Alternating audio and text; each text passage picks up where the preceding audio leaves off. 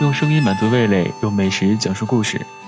Hello，大家好，我是童怡，欢迎收听今天的私房菜。世上的美食有千百种，不能配饭吃的都在耍流氓。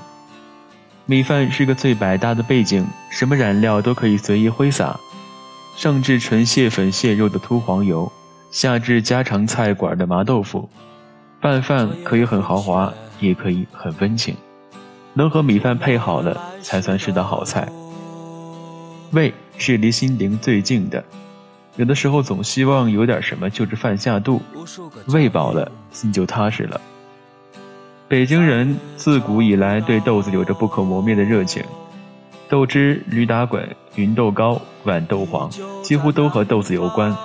把绿豆磨成细粉，发酵之后得到的神奇酸臭的液体是豆汁。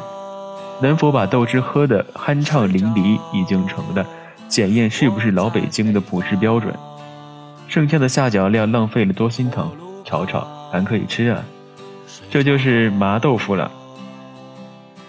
这时候劳动人民的智慧就来了，豆渣酸涩不好入口，就加些羊油滋润它，再加些雪里蒿、青豆增加口感，最后泼一勺辣椒油，起火。来上一口，真的是爱它的人犹如吃蜜糖，一口一口停不下来。大米是日本人的主食，煎鱼即俗称的柴鱼，刨成片状的称为木鱼花，在日本也极为普通。